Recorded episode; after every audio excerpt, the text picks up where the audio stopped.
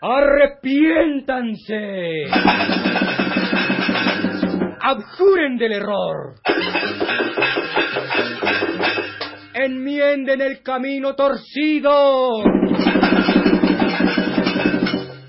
Devuelvan sus pasitos al sendero del bien.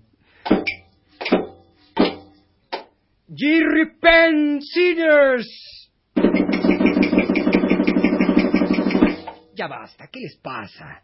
A la bondad y ya, regresen a la dulce bóveda del deber cumplido, al suave amparo de la felicidad que procura un corazón generoso. ¡Arrepiéntanse!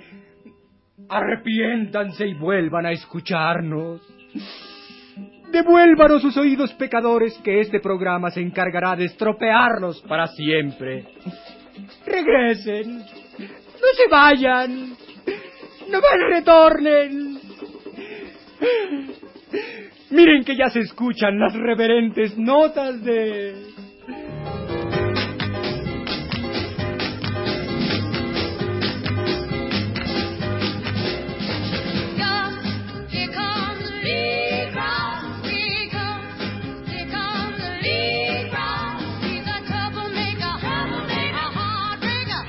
El cine y la crítica.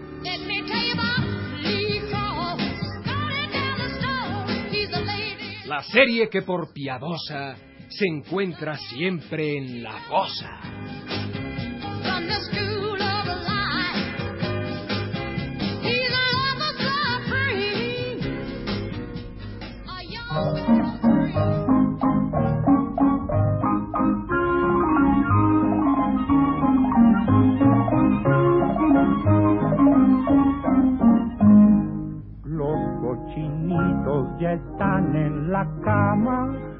Muchos besitos les dio su mamá.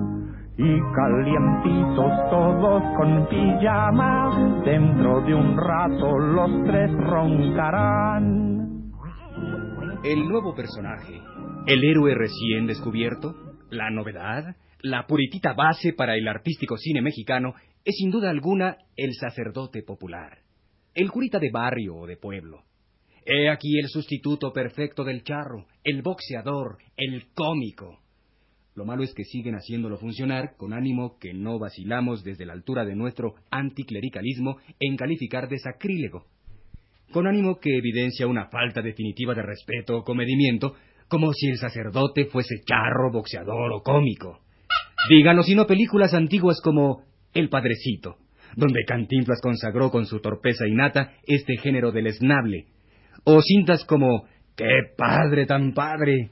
El padre Pistolas, un cura de cuidado, el padre de la pasión, Kitsotana y otras joyitas por el estilo. Pero la televisión, a la que no se podía dejar al margen de este espectáculo, ya que se le ha dejado al margen de todos los demás, se ha lanzado, se ha precipitado, se ha ofrecido, se ha abocado y todo lo que termine de igual manera a tomar el grandioso tema de la popularización de este tipo de personajes. Así que como una manera de rechazar y desafiar a quienes desconfían del ayornamiento, como una manera de hundir para siempre al viejo y trasnochado liberalismo, Televiantro presenta, se apresura y se beatifica en este pleno proceso de renovación que la llevará dentro de algunos siglos a representar totalmente el corazón de México a... Esta es una interrupción debida a un desperfecto en los micrófonos. A presentar los tres secretarios personales del bien, la telecomedia que afirma la propaganda pone a todos a rezar, llorar y reír, y rezar por el perdón de todos los que participaron. Más total que esta telecomedia, ya solo la campaña por la prohibición de las malas palabras en los momentos anímicos de indignación. No, porque los deslices se ven castigados porque los idilios no legalizados solo causan pena y estupefacción. Telediadema obsequia a su auditorio con un capítulo más de Los tres secretarios personales del bien. No, porque las conductas no muy permitidas no solo provocan dolores y heridas, sino instantes duros de gran aflicción. Te exijo que no, porque solo quieres gozar de la vida y no te das cuenta de tu alma perdida y a quien te detiene de un cruel resbalón.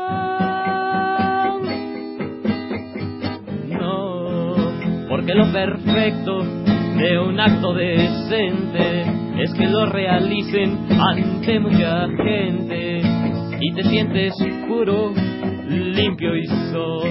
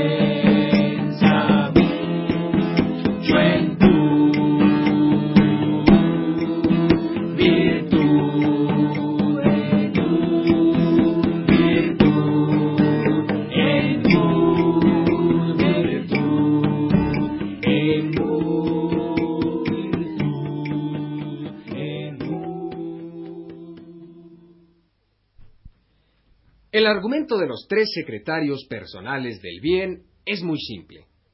Tres sacerdotes, Julio Converso, Mauricio Garcés, Pedro Redento, Joaquín Cordero y Pablo Sumiso, Chabelo. Recién desempacados del seminario, han decidido poner un orfelinato combinado con asilo de ancianos. Como quien dice, las edades del hombre, desconocidas en México, donde hasta los 90 años se sigue siendo promesa.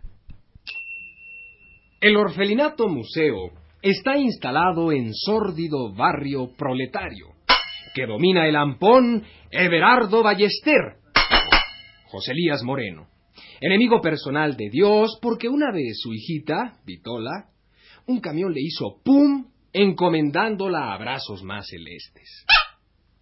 El ampón siniestro tiene un cabaret, el infierno a donde se pervierte a los jóvenes con el pretexto de transmitir música ruidosa. Tres jóvenes de la misma colonia, Juan, Alfonso Mejía, José, Pedro Armendáriz Jr. y Gurrola, Agustín Isunza, al tiempo que se han enamorado perdidamente de la sobrina del cura Pablo Sumiso, Gentil, Lupe Zamora, Nancy Cárdenas, están a punto de no terminar su primaria por la perniciosa influencia del amponcete. Y aquí nos detenemos un instante porque ya es demasiada información.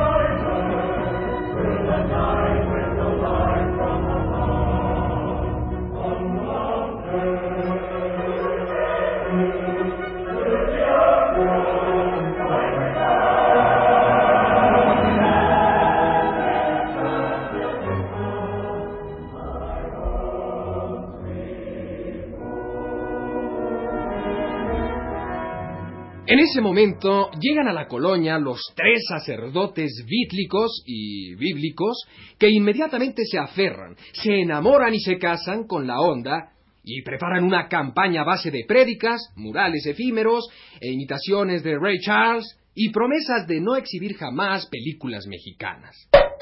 El motivo, alejar a los jovenazos del vicio e iniciar el tete a tete con la virtud. Pero la centaviza se hace publicidad a base de su ausencia, se repite, pero no hay dinero y los tres mosqueteros de Dios conversan desesperados.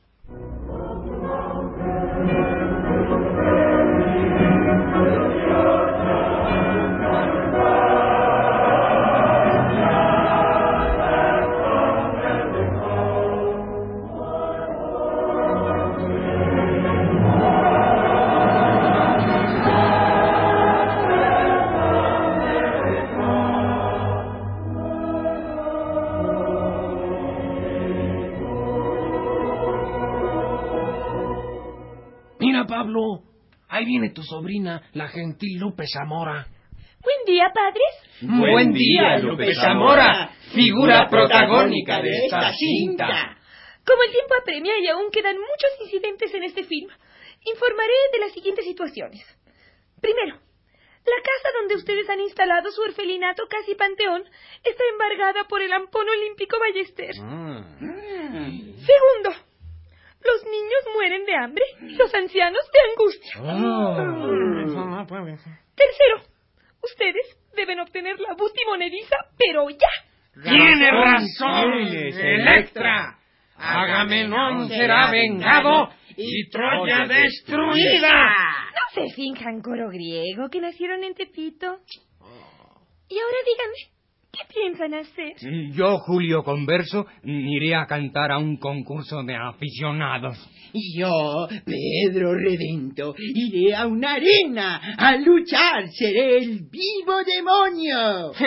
Y yo, Pablo Sumiso, escribiré una obra de teatro y la venderé. Salvaremos a los niños, salvaremos a los rucos y de paso eclipsaremos al mismísimo Rafael. ¡Bravo! Muy bien, así se habla. Así se hace buena televisión en México. Puede ser nuestra gran noche. toda una vida. Me estaría contigo. No me importa en qué forma, ni cómo, ni dónde, pero junto a ti. Toda una vida. Te estaría mirando te estaría cuidando como cuido mi vida, que la vivo por ti. No me cansaría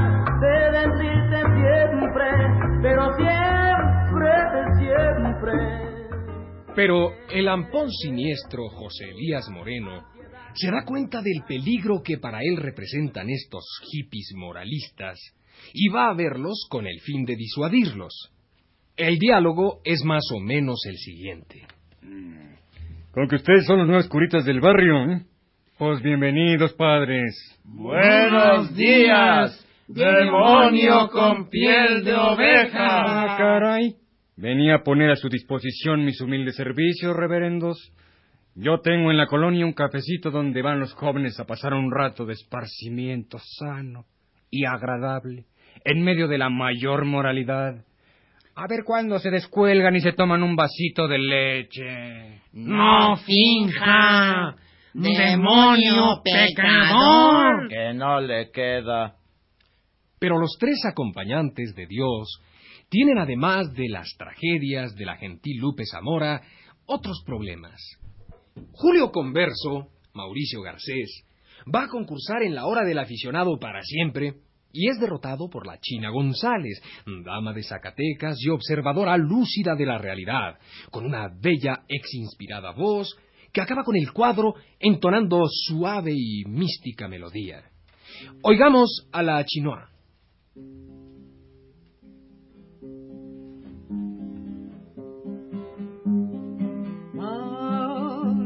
Llegó, qué terror de tenerlo tan cerca. Mal, ya está aquí, que no hay forma de decirle adiós.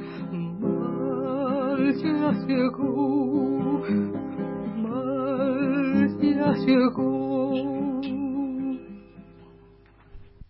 No solo Julio Converso es puesto knockout, sino también y más violentamente Pedro Redento, Chabelo, que acude a la arena Quítate que ahí te voy, donde es puesto fuera de combate tan violentamente por el granadero Galindo, Alfonso Mejía, doblado por Liberace, que se sale del ring, se sale del lunetario y se sale de la mismísima telepantalla, yendo a caer a los pies del propio Emilio Alpargatárraga. Levántate, Pedro, conmuévanlo, anímenlo, empújenlo, sálvenlo. Muévete, respira siquiera. Acuérdate de los niños, acuérdate de los ancianos. nosotros, Pedro, respira. Piensa en la senectud, piensa en la infancia.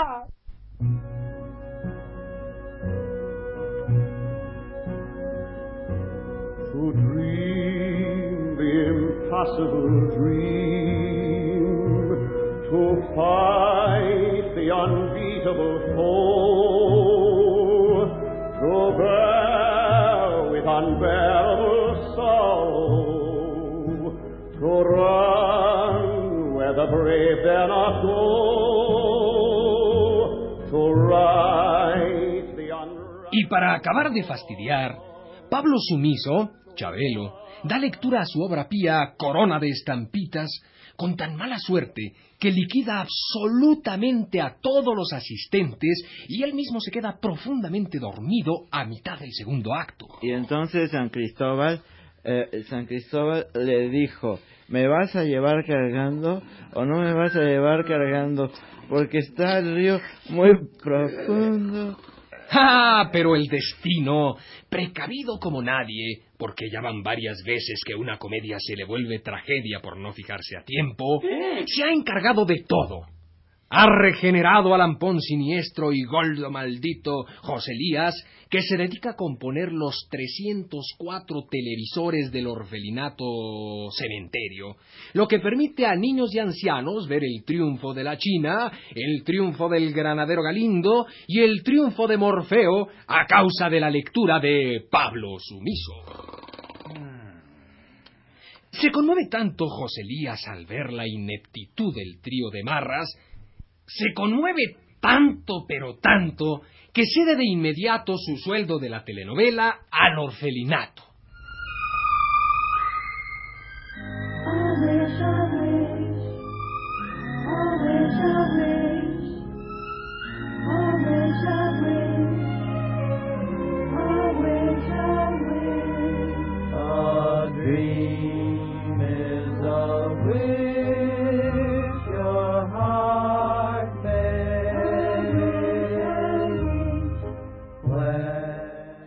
Hemos olvidado de un personaje.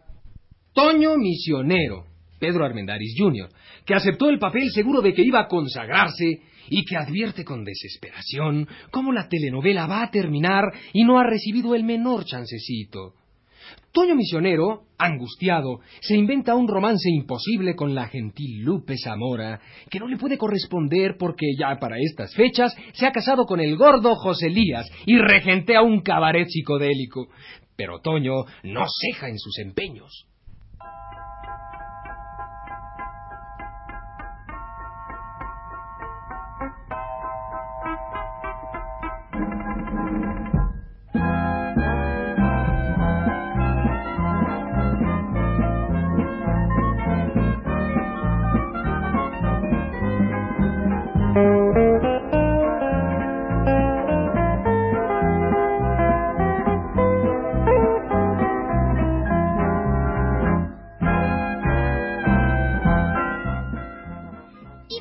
Me trajeron?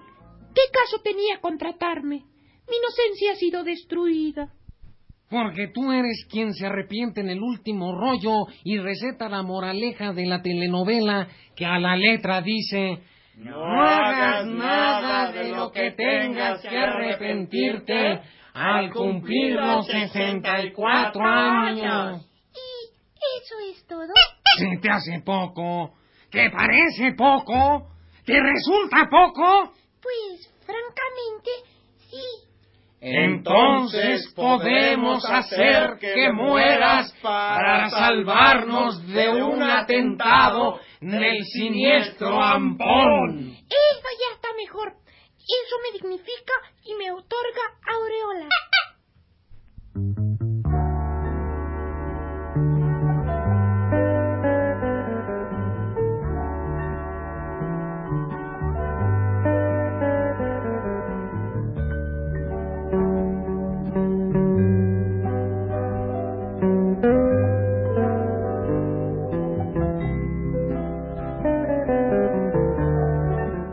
Así termina la telenovela. De este modo se acaba, señoras y señores. El rotundo José Elías se lanza a la tarea de contrarrestar la prédica salutífera del trío sacralizable. Pero ya es tarde. Oigamos una escena típica de la colonia ya purificada.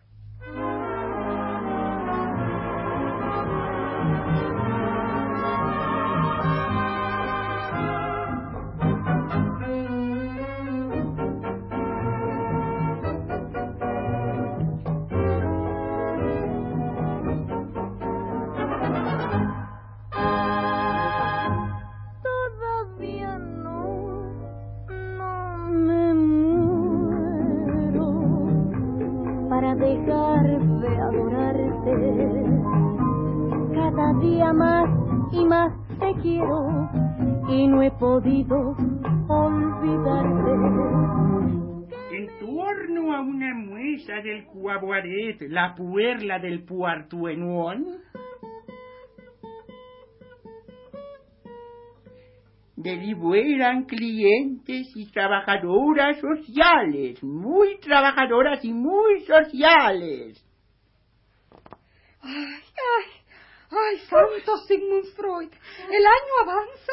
Ay, todavía no me aprendo de memoria el Código Civil. Ay, con qué frases, con qué citas memorables he de recibir a los visitantes ilustres de este recinto. Ay, ay, ay, ay, ay, santo Carl Jung y santo Erich Fromm. Aunque el horario de trabajo aquí es adecuado. De 10 de la mañana a 2 de la tarde. Pienso que preferiría ir a una escuela matutina. Ay, no saben lo difícil que es estudiar el doctorado en las tardes. Ay, sobre todo si piensan que, que mi tesis es sobre Sartre y los prolegómenos del instinto de compromiso. Ay, mana, qué temor. ¡Ay, qué sois, qué bárbara! ¡Terrible! Pero aquí viene Ninón de Loyola. La famosa Ninón. La célebre Ninón. La cívica y ultracívica Ninón. Hola, amigos. Vengo de colaborar en una quema moralizadora de la campaña Hogueras de Virtud. Hoy quemamos ejemplares de Fanny Hill, Summer Hill y los hermanos Martínez Hill, que creo que es de la misma serie. El amante de Lady Chatterley, Roma Amor, Blancanieves y las memorias de Frank Harris. Ay, pero Blancanieves, ¿por qué, Ninón? ¿Pero por qué? Ay, ¿por qué? ¿Quieres algo que envenene más las mentes infantiles que el volver heroica a una niña que desde muy jovencita vive sola con siete desconocidos? Huye de su casa y se entrega al primer millonario que se le presenta. Eso es ilegal y no debe circular emponzoñando las almas no maduras. De lo contrario, cualquier grupo de ciudadanos de baja estatura se aprovecharía de la virtud de una niña en crisis familiar. ¡Válgame! Ah, claro. Y ahora, ahora, amigos, los invito a todos a ir a una de nuestras hogueras de virtud. ¿Qué son las de virtud? Ninón? La gran hornaza purificadora del delito antijurídico y por ende pornográfico. Vamos a la hoguera. ¡Vamos a la hoguera! ¡Vamos!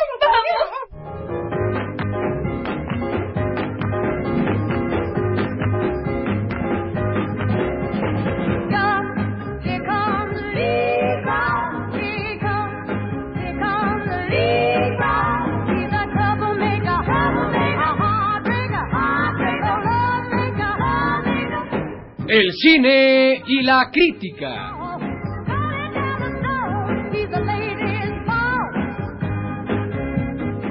Una serie tan piadosa que siempre acaba en la fosa.